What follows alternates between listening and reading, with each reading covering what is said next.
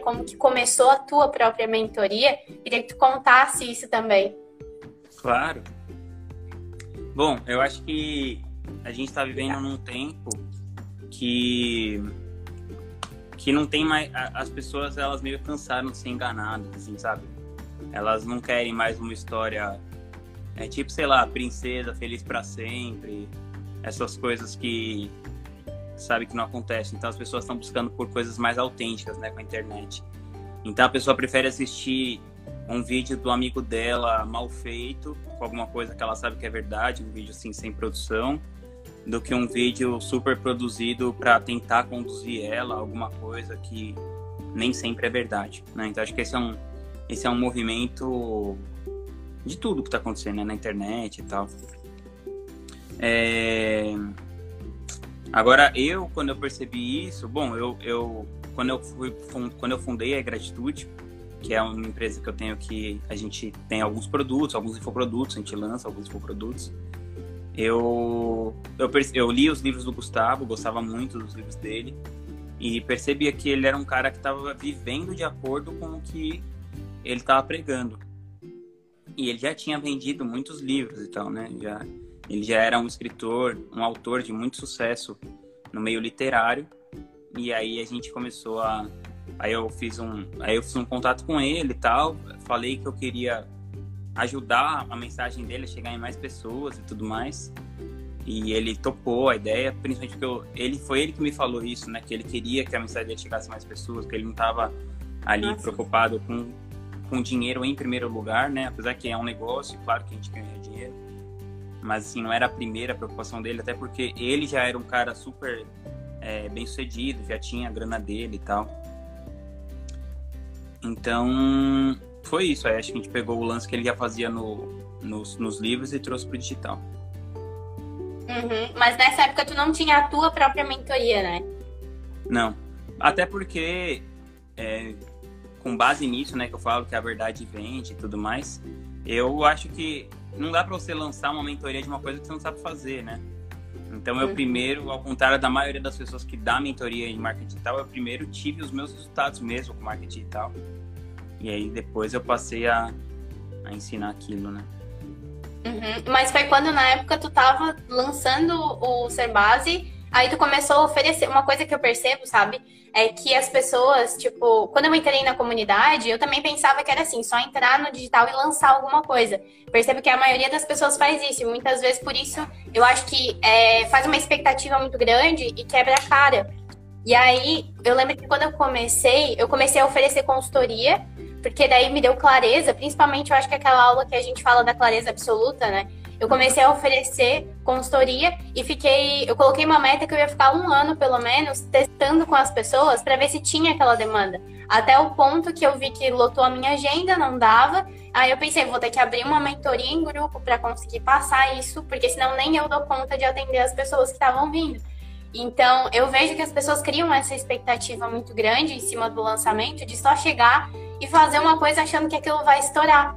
E na época também, eu acho que tu não, não chegou no, no Instagram e ofereceu, né? Tu tinha os teus contatos, e eu acho que às vezes as pessoas esquecem disso também, né? De conversar, que existe o WhatsApp, existe outros canais, né? Sim, eu acho que é muito mais fácil você começar a vender um ticket alto para poucas pessoas. Então, eu nunca recomendo, é, pelo menos para mim, assim, né? Depende do tipo de produto, claro, o tipo de serviço, mas para mim, eu, eu, preferi começar é, oferecendo para as pessoas que mais me conheciam. Então, eu oferecia para os meus contatos, mesmo para meus amigos.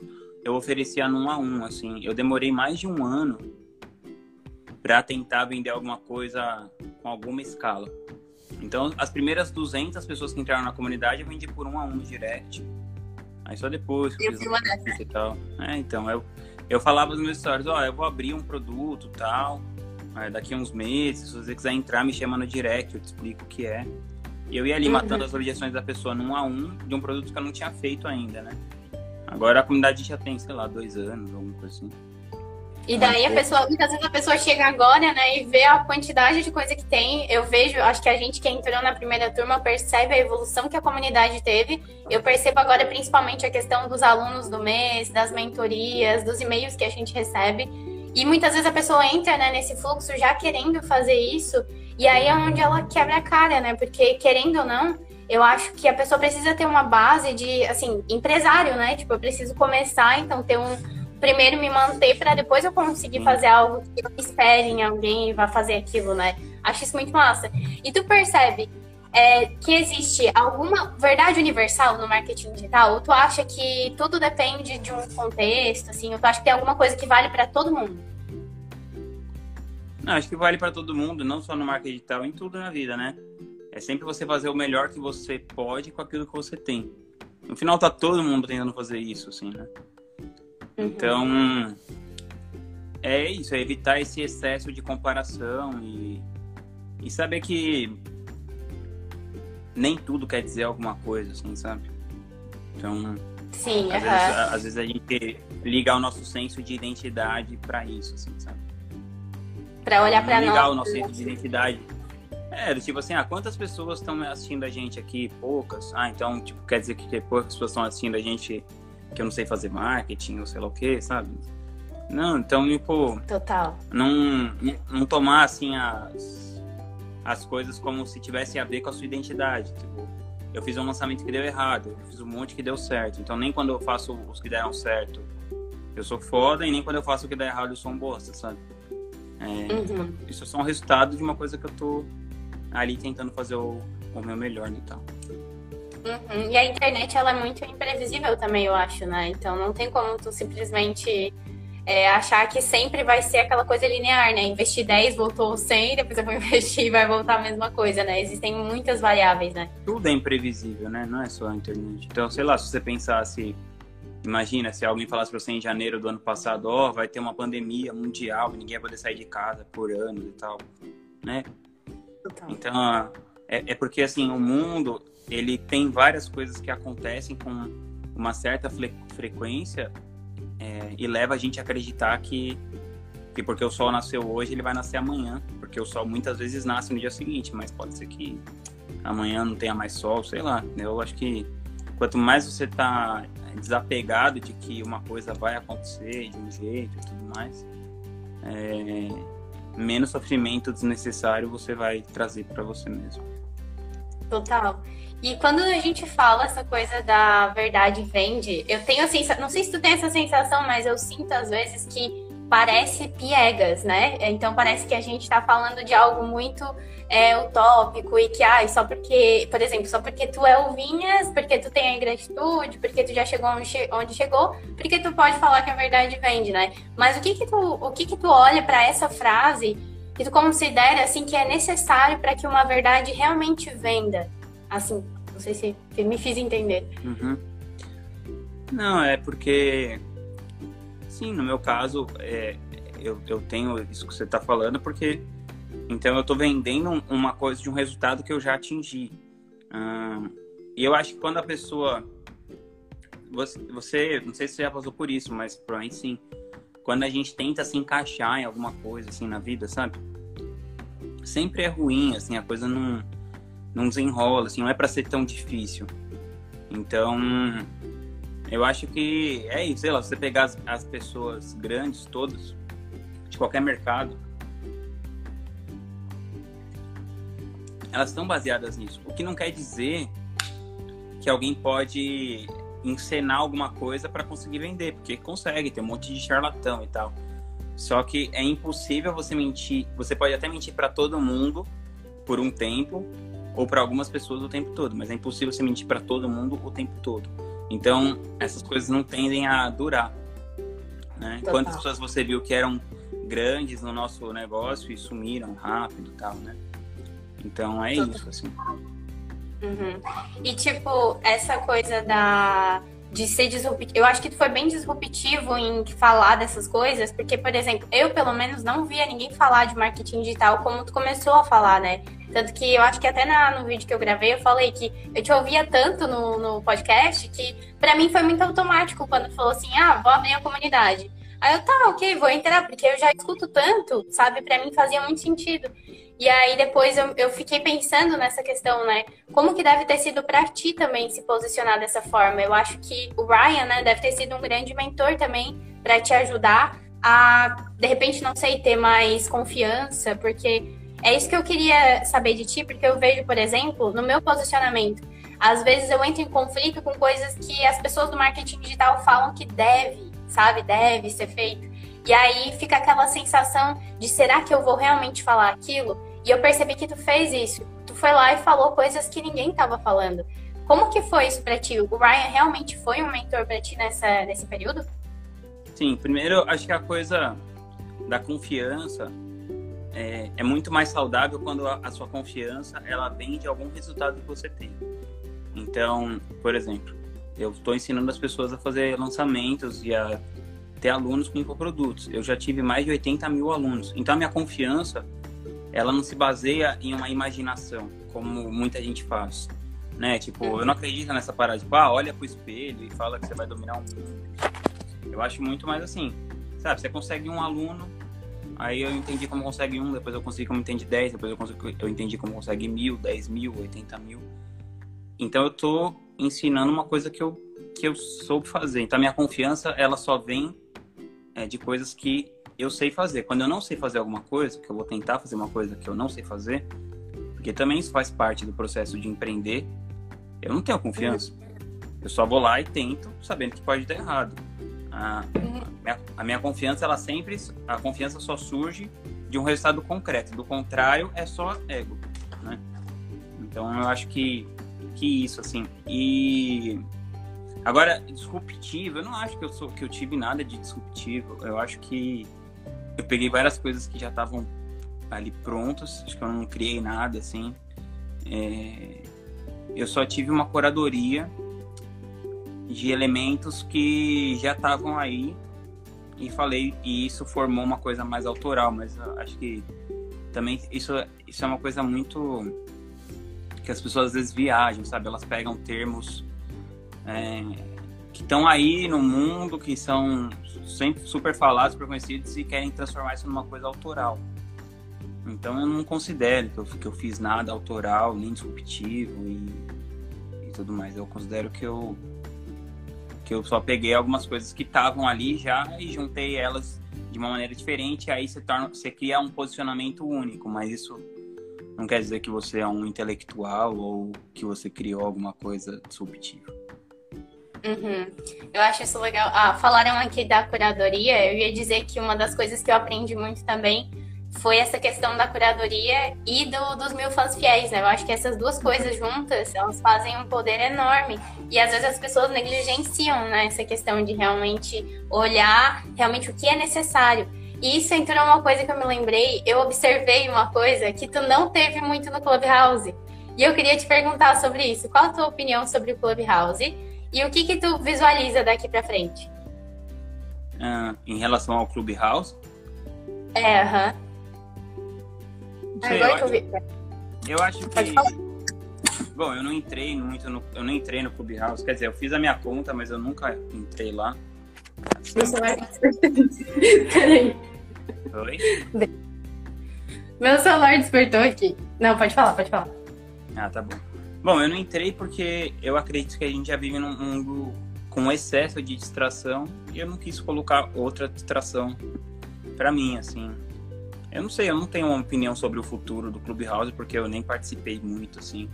Mas eu acredito que se um dia se tornar uma coisa tão relevante para o meu negócio a ponto que eu quis, quis que vai fazer eu perder muito dinheiro, não estar lá tal, eu entraria. Mas acho que assim, até chegar nesse ponto, eu não faço questão de ser o primeiro a fazer nada, sabe? É, uhum. Eu só faço questão de fazer bem. Tem coisas que, que, claro, que o timing ajuda muito. Então, por exemplo, eu ter, eu ter começado a gratitude em 2016 foi muito mais fácil a gente chegar desse tamanho que a gente está do que se a gente tivesse começado hoje. No mercado, num mercado mais competitivo e tudo mais. Mas eu não sei, eu não. Isso não tá nas prioridades da minha vida, assim, sabe? Então, ser gigante na internet, sei lá o quê, e aproveitar todas as oportunidades que eu tiver de crescer nisso. Então, foi mais por isso, assim, só não é uma prioridade para mim, sabe? Massa, eu, eu admiro muito isso, porque é muito sobre tu se manter fiel a ti mesmo, eu acho, né? Sobre ser quem tu é realmente. E tu tem algum hábito que tu faz sempre para se manter assim, para lembrar de dessas coisas que são importantes para ti?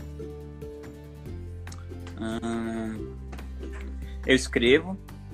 com frequência. Eu faço um diário e tudo mais. Isso me ajuda muito.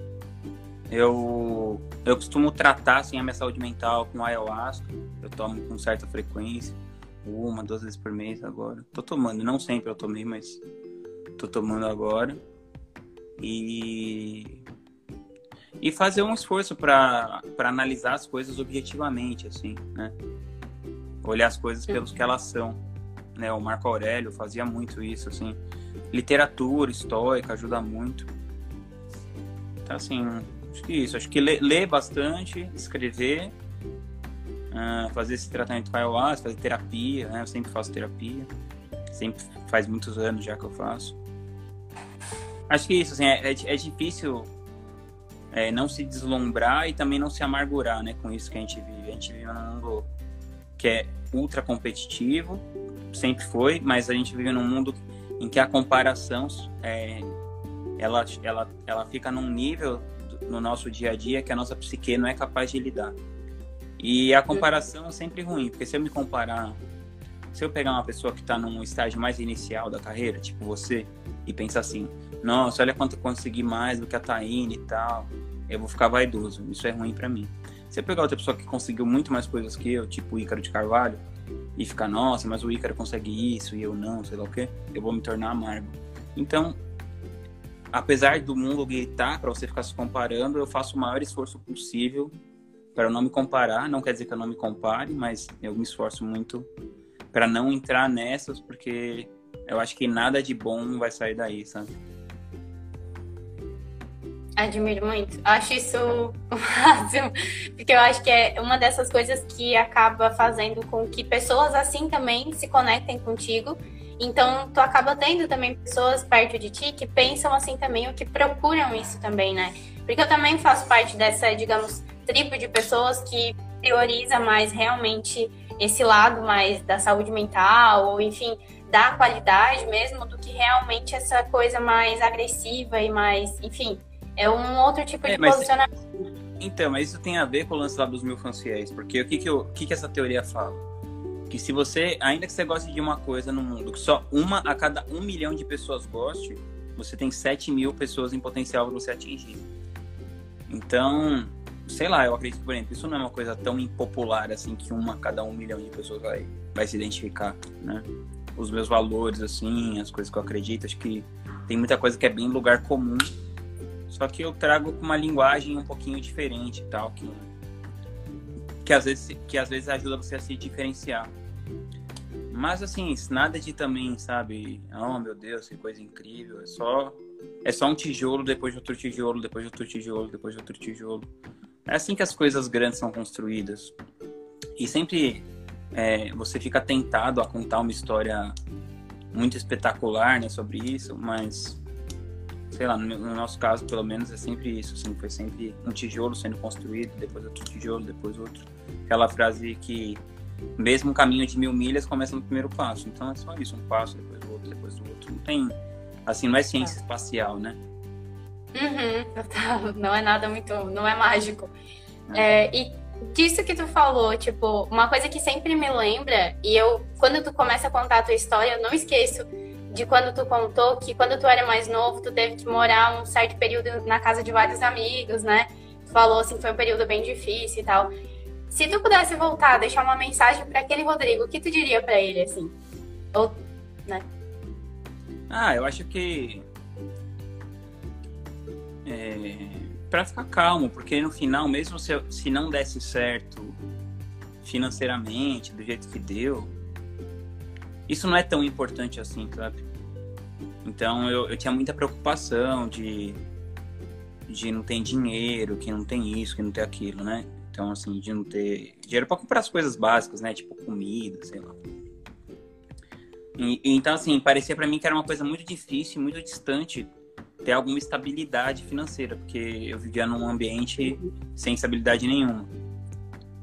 E aí, sei lá, eu fui. Eu, eu, eu, eu, passei 10 anos da minha vida, ou 15, preocupado com isso, assim. E agora que eu tenho bastante dinheiro e tal, né? Assim, não é que sou rica nem nada, mas sei lá, considerando que a gente mora no Brasil. É... eu vejo que não é, sei lá, tem gente que tem muito menos dinheiro que eu e tá até melhor, assim, sabe? Com a cabeça melhor, tá mais feliz com aquilo que tá fazendo. Então, eu acho que eu falaria, eu acho que assim, o dinheiro é importante, mas é, não é tão importante assim quanto a gente acha. E só, e só dá é. para saber quem tem, na verdade.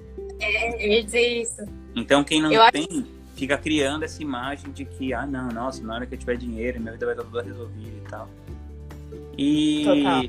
e na verdade, não. Só que às vezes, só que às vezes isso é um negócio que te impulsiona a, a ir atrás, a realizar um potencial e tal. Então, eu acho que, assim, por fato de eu não ter dinheiro, eu fui eu fiz muitas coisas que os meus amigos que eu morava na casa deles nunca ia fazer, sabe?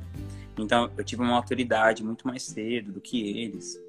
Eu acho que eu, tipo, eu acho que 10 anos na frente deles, sabe? Porque quando eu tinha 16 anos eu já estava preocupado como que eu ia trabalhar, o que, que eu ia comer e tal, e eles foram pensar nisso com 25 anos.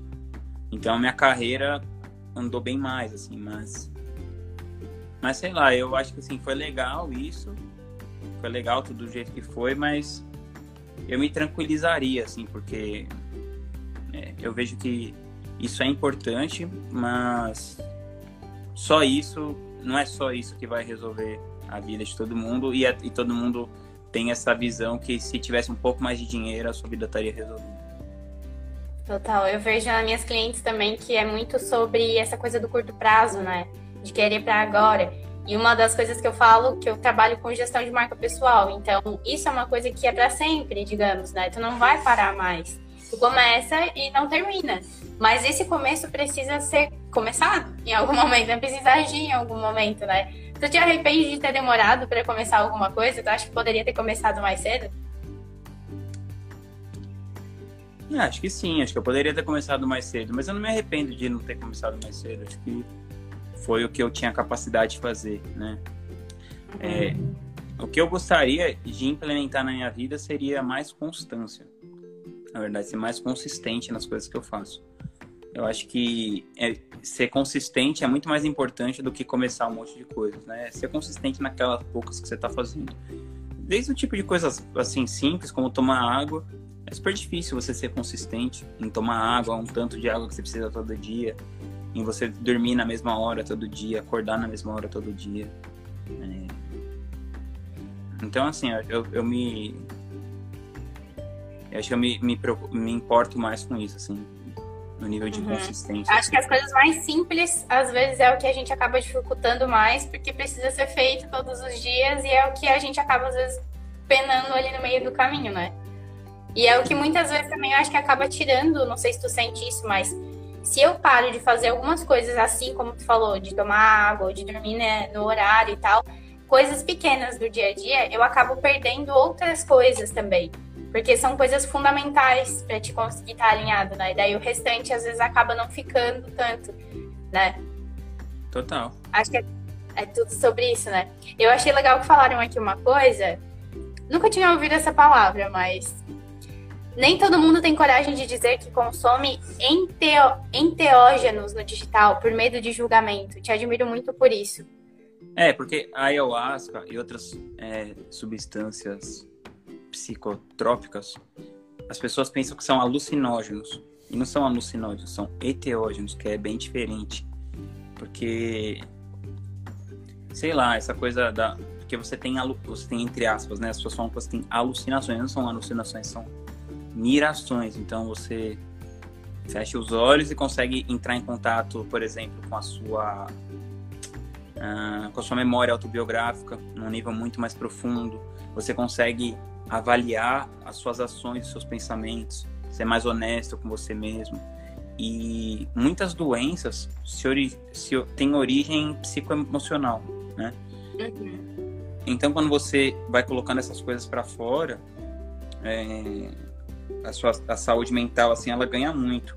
E, e não só a ayahuasca mas todos os psicodélicos eles têm muita eles tiveram muita é, classificação política. Então tipo assim foram negados para a população como se fosse um problema científico mas na verdade era uma questão política porque por exemplo a ayahuasca a primeira vez que você tomar ayahuasca por exemplo você vai ter uma experiência que equivale a, sei lá, a anos você tomando outro remédio.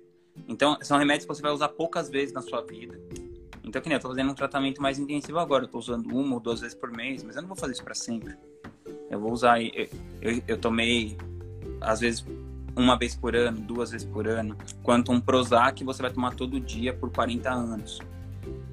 Então é diferente. Eu tenho um vídeo que eu falo sobre isso, se alguém tiver interesse, sobre a ayahuasca, e tem um documentário super fidedigno no Netflix, que conta tanto a, o lado quando as pessoas fazem certo e dá certo, e tanto o lado quando as pessoas é, fazem de uma maneira irresponsável e isso pode causar sérios problemas. Como qualquer remédio que você tomar é, de uma maneira insensata, isso pode causar problemas, né? Então, por exemplo, se você as pessoas que têm esquizofrenia não podem tomar ayahuasca, tem várias restrições, várias não, algumas restrições, né? Existe uma preparação para aquilo e tal. Então, tem um documentário que se chama A Indústria da Cura e tem um episódio sobre a ayahuasca que eu acho que é bem fidedigno, assim, em relação ao que acontece de verdade, para quem tiver interesse. E também eu acho que ajuda a gerar consciência, né, Vinhas, para as pessoas do que, que é o processo, né? Porque daí também vem isso, né? Hoje em dia, a gente vê uma enxurrada de informação, uma overdose de informação, e que nem muitas vezes aquilo é verdade. Então, se tu procura, às vezes, a ayahuasca no Google, aparece muita coisa que não é verdade e que é bem séria, né? Então, ajuda também a, a, trazer consciência, né? Eu acho que uma das coisas muito boas é, que a internet trouxe, também essas novidades, Netflix, enfim, é trazer consciência para as pessoas de coisas que a gente talvez nunca teria conhecimento, né? Que é, ah. tipo, Sim, é bem legal mesmo. Esse, esse documentário, especialmente, é, é muito bem feito. Eu já vi alguns documentários sobre a ayahuasca, mas esse eu achei o, o mais legal, assim, o mais bem feito. Assim, que mostra é, a coisa Sim. de um jeito bem imparcial, assim. Eu ia até perguntar pra ti uma coisa. Lembrei da Netflix, lembrei de outra coisa. Saindo um pouco da ayahuasca aqui do papo, mas assim, dessa questão de marketing digital. Tem alguma coisa que tu não concorda, que tu olha pro mercado assim, de jeito nenhum tu faria ou tu acha que não é legal? Ah, eu acho que assim, é... eu, eu não gosto quando vende que uma coisa é para qualquer pessoa fazer, sabe? É para todo mundo fazer. Eu tomo cuidado pra minha comunicação às vezes não parecer assim, às vezes parece, mas não que todo mundo fazer, porque todo mundo fazer, vai fazer. O que eu não gosto é quando vende, vende-se que, que o extraordinário é para todo mundo. Porque, sendo que isso é uma inco incoerência semântica, né? Porque se, você, se é extraordinário, é... então é extraordinário, né? Ordinário em inglês é ordinary, né? Ordinário é o comum. Então, se é extraordinário, já não é para todo mundo, porque o, o, o, ordinário é o de todo mundo. O extraordinário é, é para algumas pessoas. Se todo mundo for pro extraordinário, já passa a ser um novo nível de ordinário. Então, essa essa coisa assim de tipo Tony Robbins, assim, que vende que todo mundo pode ser rico, sarado, não sei o que e tal. Você não é o Tony Robbins. É, eu não curto muito isso, assim, sabe? E que tem muito essa linguagem no marketing. Ó, a Beca falou, grande beca. Quando vem exceção como regra, exatamente. Então eu acho que isso eu acho meio pai, assim. Uhum. Sabe que quando eu estava criando a, a promessa da mentoria para lançar, eu recebi muitas, é, como é que eu vou dizer, isso de criar uma promessa muito, sabe, extraordinária e tal. E isso é uma coisa que me incomoda, porque eu fico assim, gente, mas sabe? Ao mesmo tempo que eu sei que tem que ser algo que a pessoa que está do outro lado deseja, e eu acho que muita gente também passa por isso, a pessoa fica se sentindo, às vezes, como é que eu vou dizer mesmo, uma mentirosa, eu acho, de querer prometer algo que é extremamente, que é extraordinário. Você não é, é, é porque é sempre vai ter mais adeptos para esse tipo de coisa, né? Por exemplo, Sim. você pega duas coisas assim, tipo, ah, sei lá, a religião e a filosofia. Na religião, a, um filho morre. E aí você fala para a mãe dele, ó, oh, mas ele vai ser recebido nos céus por anjos cantando. E na filosofia, o seu filho morre, depende, sei lá, né? Filosofia histórica, você fala assim, ah, seu filho vai para uma maçaneta agora. O que, que é melhor né? Uhum. Então, é claro que vai ter mais gente. É, e assim, eu nem tô falando que tá certo, errado, eu não tenho, eu nem me considero com capacidade para julgar, né, religião, nem nada disso. Mas eu quero dizer que sempre que um discurso é mais doce e mais maniqueísta, com uma ideia de bem e mal, ele se torna mais fácil de ser vendido. né? Tanto que na quando você vai estudar copy, você vê essa coisa do inimigo em comum muito forte, né? Então é é claro que dá para entender porque isso comunica mais. Mas eu acredito que se você for levar a sério mesmo, uh, existe uma camada mais profunda das coisas, assim. Né? Que não dá para simplesmente resumir a mudança de vida de uma pessoa numa, numa frase de uma coisa, né?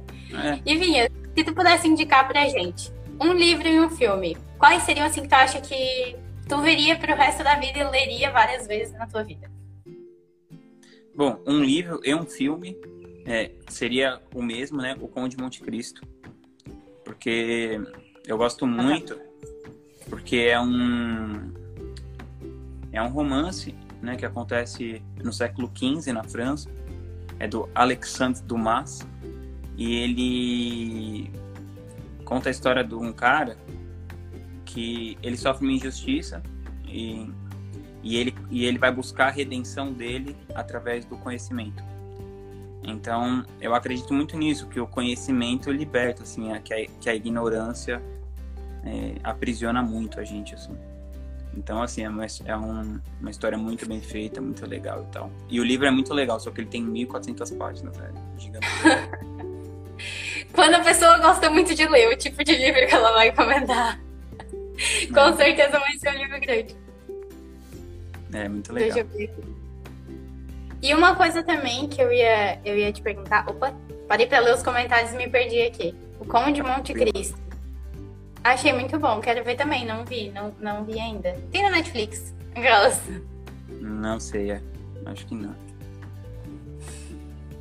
Deixa eu perguntar. E Vinhas, quando a gente fala de legado, eu sei que também não é essa coisa, né, de nossa, que eu vou deixar, vou mudar, transformar o mundo, mas qual o legado que a marca que o Vinhas é, imagina deixando na vida das pessoas, assim que tu tocar, o que, que tu gostaria que deixasse para essas pessoas? Então, eu, eu tento não pensar muito nisso, assim, porque eu acho que isso é um tipo de coisa que faz você pensar que você é mais importante do que você é mesmo, assim, sabe?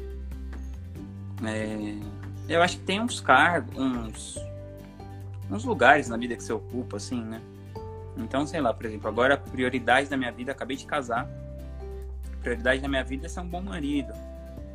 Para minha mulher, é, ter um bom pai, se a gente tiver filhos e tal. Então, eu não, eu não, fico entrando muito nessa, ah, quero ter não sei quantos milhões de alunos e não sei o que e tal. Eu acho que o jogo se resolve por si só, sabe? O placar se resolve por si só. Meu, meu papel é é ir lá, tentar ser o mais profissional possível, fazer o meu melhor. E se eu vou ter, sei lá, quantos alunos, se vai ganhar prêmios, se não sei o que lá. Tudo isso é, é legal, mas é um, é um bônus, assim, sabe? Se acontecer, show de é bola. É o processo, né? Se não acontecer, tudo bem também, assim. É... Então eu não, eu não tenho, assim, uma aspiração é, inspiracional em relação a isso, sabe? quero mudar. Mas uma coisa, sabe que me surge uma, uma dúvida? Desculpa te cortar, mas eu imagino assim, porque a gente tem a nossa mentalidade, enfim, normal aqui conversando, mas como empresário, querendo ou não, é necessário tu criar meta, tu colocar lá, né, enfim, que tu vai querer faturar e tudo mais. Como que tu equilibra isso? Ah, sim, não. A empresa tem lá a meta de faturamento dela, sei lá quantos milhões por ano e tudo mais. É, enquanto eu tô lá, eu participo disso, né? não sei quanto tempo eu vou ficar lá, não sei quanto tempo eu vou fazer isso que eu tô fazendo. Então eu não. Então, assim, sei lá, esse ano tem lá uma meta de faturar não sei quantos milhões. Beleza, estamos lá correndo para isso. Estamos fazendo o máximo para isso acontecer, mas a gente faz uma meta só para um ano. A gente não fica avisando muitos anos porque o nosso mercado é muito dinâmico, muito volátil. Então a gente nunca conseguiria prever o que está acontecendo hoje há cinco anos atrás. A gente faz uma meta de um ano, corre atrás para aquilo acontecer. Hoje, hoje em dia a gente tem cinco contas, a gente não pretende ter mais, então é a gente executar o potencial máximo dessas contas que a gente tem. E sei lá, isso no caso da gratitude, a gente vai dar uns 50 milhões de faturamento esse ano. E, sei lá, 40 mil alunos, alguma coisa assim. 40, 50 mil. Ano passado a gente teve 34 mil alunos. Então, é isso, assim, e ajudar as pessoas, por exemplo, as pessoas que eu mentoro, conseguir fazer com que elas atinjam os resultados delas, sei lá, por exemplo, a mentora Beca, que estava aqui na live, a Isabelle Moreira, a Liz Val, uma galera legal e tal. Então, fazer com que essas pessoas tenham resultado no negócio delas, mas, assim, não tem uma coisa muito grandiosa, assim, e eloquente sobre isso. Uhum. Acho isso muito bom, porque as pessoas. Eu acho que isso também é uma coisa que acalma e tranquiliza muita gente que entra no mercado. Não sei se tu percebe isso, mas eu era esse tipo de pessoa também. A minha geração, eu vejo assim, a galera que tá vindo também mais nova do que eu, tem essa. É, que também tem a ver com a comparação, esse nível de, ah, porque o cara tem 18 anos e já faturou um milhão e tudo mais. Então, o nosso nível de comparação sobe a régua total e eu acho que isso também é muito que, que trava as pessoas, né? Que olham isso e elas já querem aquele resultado. Eu, pelo menos, tenho várias clientes que elas chegam para mim sempre olhando, se comparando com a outra, por isso que elas não conseguem fazer o que é delas. E uma das coisas que, não sei se todo mundo que está assistindo está dentro da comunidade, mas na comunidade eu percebo que a galera é muito assim, principalmente quem entrou ali na primeira turma, que tem muito essa visão de realmente fazer o seu jogo muito bem feito, fazer o que precisa ser feito, sem ficar o tempo inteiro se comparando e olhando para o que as outras pessoas do lado estão fazendo, né? Eu acho que é, e, e, são jogos, são jogos muito diferentes. Por exemplo, agora eu falei para você, ah, a meta da empresa esse ano, sei lá, é faturar 50 milhões. Só que a minha empresa já existe há vários anos e ela já e ela vem crescendo. Então, sei lá, no primeiro ano a gente faturou 3 milhões, aí no segundo faturou, sei lá, 12, no outro 17, no outro 25, no outro 38. Então é um crescimento é, constante e consistente. Não é que eu tipo comecei no primeiro dia querendo faturar 50 milhões. Na verdade, quando eu faturei os primeiros 2, 3 milhões, para mim foi um susto. Eu nem esperava isso acontecer. Assim, é, torcia para que acontecesse, mas não sabia que ia acontecer. E tem, muito, e tem muita sorte envolvida. Quando você chega nesses esses resultados assim muito grandes, como por exemplo é da gratitude, qual que é o fator principal? Para mim é sorte. Porque tem várias outras pessoas que às vezes eu vou mentorar alguma pessoa e eu vejo que a pessoa ela é tão capaz quanto eu. Só que às vezes ela não soube conseguir investimento, às vezes ela não soube ter a curadoria de pegar um, um bom expert no começo. Então, eu vejo muito assim como sorte, assim, a coisa mais, mais importante, assim, para você chegar num, num, num nível tão grande. Agora você vai falar assim, é ah, mas então eu fico só deitado esperando a sorte bater? Não, não é exatamente é o que eu ia falar. Tem que fazer a sua parte. Só que o que eu tô querendo dizer é que tem um monte de gente que faz a sua parte. Sei lá, pensa, pensa no Neymar. Tem um monte de menino que jogou bola com o Neymar lá e fizeram a parte dele. Só que o Neymar tá jogando com o Barcelona e o resto tá, sei lá, carregando laranja no Porto de Santos. Então, é, só que o Neymar batalhou pelo talento dele, ele tem talento e batalhou. E aí teve várias outras coisas. Aí o pai dele já era jogador, aí já arrumou um empresário, já não sei o que e tudo cabe, mais. Cabe a nós fazer a nossa parte, eu acho, né? Exato. Que nem a, o que tá ao nosso alcance. E procurar, é, é, que, que a filosofia fala como viver em areté, né? Que, que é viver no seu... Existe assim, o, o seu máximo, o seu Sim. máximo. Cada um tem o seu máximo e você viver o máximo de dias possíveis fazendo o que é o seu máximo. Né? Isso é viver em areté, em êxtase, né? no máximo da vida. Então, é, por exemplo, sei lá, o Aristóteles tinha esse exemplo. Você pega uma, uma azaleia, se você coloca a azaleia no, na terra da azaleia, dá o alimento de azaleia, ou a temperatura de azaleia, não sei o que lá, vai ser uma grande azaleia. Você pega a azaleia, joga lá no Polo Norte, vai ser uma azaleia aposta, porque não é um ambiente para ela se desenvolver. Então, quanto mais você se conhece, mais você tem capacidade de desenhar o ambiente para você mesmo se desenvolver. Isso é mais importante do que tudo, assim. Então, vamos supor assim que você é uma pessoa que não quer comer carne. Aí você fica num lugar que tá todo mundo comendo carne o tempo todo e você gosta de comer carne, você tá querendo parar. A probabilidade de você resistir todas as vezes é muito difícil. Agora, se você se coloca num ambiente onde o seu comportamento desejado é o padrão, aí a possibilidade de você prosperar naquela, naquele hábito, naquele comportamento, naquela maneira de ver a vida é muito maior. É total, uma, é tudo a ver, eu acho que com isso que, assim, a, a sorte encontra quem tá preparado também, né? Então, é isso, se tu tá todos os dias fazendo o teu melhor, dando o teu melhor, querendo ou não, o que for acontecer vai acontecer num lugar mais propício, porque você tava lá, né? Uma das coisas que eu, eu percebo nisso foi na, acho que foi na época do, eu falo aqui também no meu perfil dessa questão do nosso coração. porque eu não sei se conhece, mas tem um estudo que se chama HeartMath, HeartMath que ele estuda a inteligência do coração. Então, ele fala muito sobre essa questão de sinapse, que o coração manda mais para o cérebro do que o cérebro para o coração. Uhum. E eu uhum. percebo que quando eu tomo decisões baseadas nisso, as coisas funcionam muito melhor. Então, um exemplo foi a própria Craft. Na época, quando eu entrei na comunidade, eu senti de, de ir na Craft, porque se eu estava já envolvida naquela comunidade, fazia muito mais sentido eu estar tá lá também no dia para ver como que é realmente as pessoas ao vivo, o que, que uhum. as pessoas falam, como elas se comportam e tal. Então eu senti, e mesmo sem pensar assim, ah, se eu tinha dinheiro, se eu não tinha, como é que eu ia dar um jeito, eu só pensei, eu vou dar um jeito. As coisas vão acontecer. E foi o máximo, porque aí eu conheci a Mabel, eu fiquei na casa dela, conheci depois o Auge, conheci a Beca também. Então, eu me coloquei a, a favor das coisas acontecerem, né? Então, se a gente não faz isso, não tem como simplesmente sentar e esperar que as coisas aconteçam, né? Sim, Acho claro, você se coloca em movimento, mas assim, você não tratar o, o, o sucesso como um resultado daquele movimento né, o único sucesso da vida, porque é como eu te falei, tem um monte de menino que jogou bola com o Neymar quando era criança, adolescente, só o Neymar foi jogar bola com o Messi lá no Barcelona e o resto não. Então, e não quer dizer que o, que o resto era um bando de posto, então. Isso quer dizer que aquilo exatamente daquele jeito não era para eles, né? E tem também a coisa de que o que o mundo valoriza nem sempre é o melhor, né? Imagina, por exemplo, teve esse negócio do coronavírus aí, né? Imagina se a gente tivesse investido metade do dinheiro que a gente investiu para o pessoal jogar bola em formar melhores biomédicos, melhores biólogos, melhores não sei o quê. Talvez a gente tivesse bem melhor. Mas não é isso que o mundo valoriza. O mundo valoriza um, 22 pessoas chutando uma bola e 80 mil assistindo. E tá tudo bem. Eu gosto de futebol também, é super legal. Mas eu quero dizer é que nem sempre o recurso, a atenção, o dinheiro, tudo tá indo pro lugar né? E aí, tipo, quer dizer o quê? Que o cara que, que chuta uma bola para entreter as pessoas, ele é, ele é mais importante para o mundo do que uma pessoa que está lá é, pesquisando 12 horas por dia para descobrir como curar uma doença, né? Então, é isso, assim, o, o, mundo, quase sempre o mundo tem uns valores muito equivocados, assim, sabe?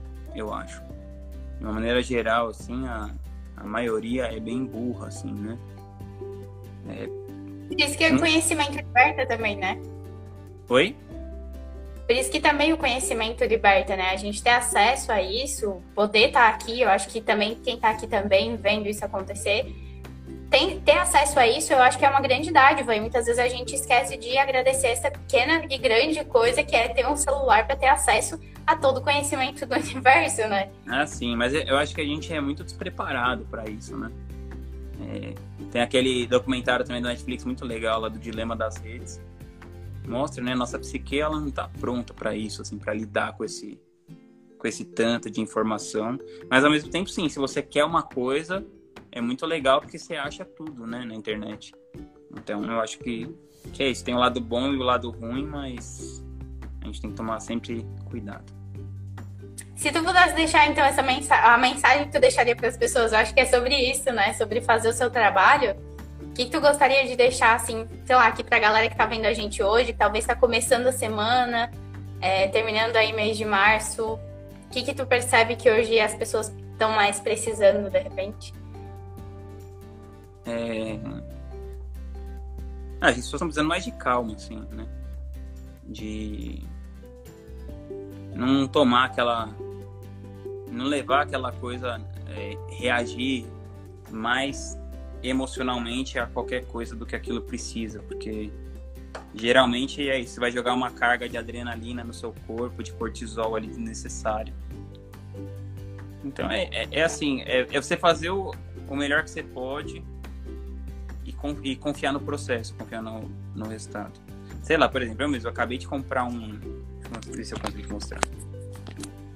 Ó, não sei se dá pra ver assim, mas é um, enfim, eu comprei um, uns equipamentos de calistenia, tá? Eu instalei uma puta academia aqui. Ah, tá. Então, assim, sabe? Beleza, eu instalei. Agora, se eu não ficar lá todo dia fazendo, não vai adiantar nada. então, é só isso, assim, sabe? Vai lá e faz todo dia. E o resultado, é, tanto estético, quanto de força, quanto de flexibilidade, ele vai vir na medida que ele, te, ele tem que vir. A, minha, a única coisa que eu posso fazer é ir lá todo dia e fazer minha parte, né? Então, meio que isso, assim, se, se apegar mais a, a, a, a, fazer e menos a ser alguma coisa, né? Ser forte, ser não sei o que, ser não sei o que lá. Então faz, né? Você quer ser rico, então, meu, faz seu trabalho. E aí você vai ser rico na medida da sua da sua capacidade, do lugar que você nasceu, de todas essas mil variáveis que são que existem e da sua sorte também. Porque às vezes você encontra uma pessoa e a pessoa te estende a mão e isso muda tudo, né? Também, também isso, assim, acho que as pessoas elas estão muito é, vaidosas, assim, no ponto que elas param de pedir ajuda, sabe? E eu tive muita ajuda, assim, no meu negócio, na minha vida, em tudo. Então, eu tive muita ajuda, por exemplo, do Jerônimo, do Ladeirinha, no começo, do Gustavo Cerbasi, dos meus investidores, enfim, muita gente abriu a porta para mim, né? Senão não teria acontecido nada.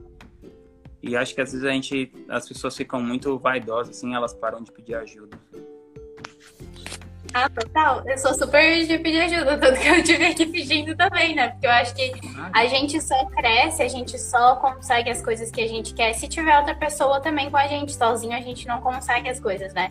Isso foi até uma coisa que eu percebi na questão de ter empresa mesmo, de ter um negócio. Quando a gente olha para o próprio negócio, né? Não adianta querer fazer tudo. Não é porque eu sou boa com design que eu vou crescer minha empresa fazendo design, olhando para tudo, cuidando de tudo. É importante, eu acho que dar espaço também para outras pessoas, para que o nosso negócio ou a, a, nossa vida, o que acontece com a gente, não seja voltado só para o nosso nome. E eu acho que até fica meio estranho falar, porque eu falo de marca pessoal, mas eu acho que a vida, ainda assim, a marca pessoal, a marca não é sobre elas, mas sim sobre as outras pessoas, né? Sobre o que, que a gente consegue ajudar na vida das outras pessoas. Então eu acho que no fim das contas é sobre isso, né? Fazer o teu melhor para que também as outras pessoas em volta de ti cresçam, né? E não só a gente, não só o nosso próprio, nosso próprio umbigo. Acho que é sobre eu isso. Eu não teria capacidade de jeito nenhum de fazer o que eu fiz se não tivesse tantos sócios, tantas pessoas trabalhando. Pô, trabalham 74 pessoas na Gratitude hoje.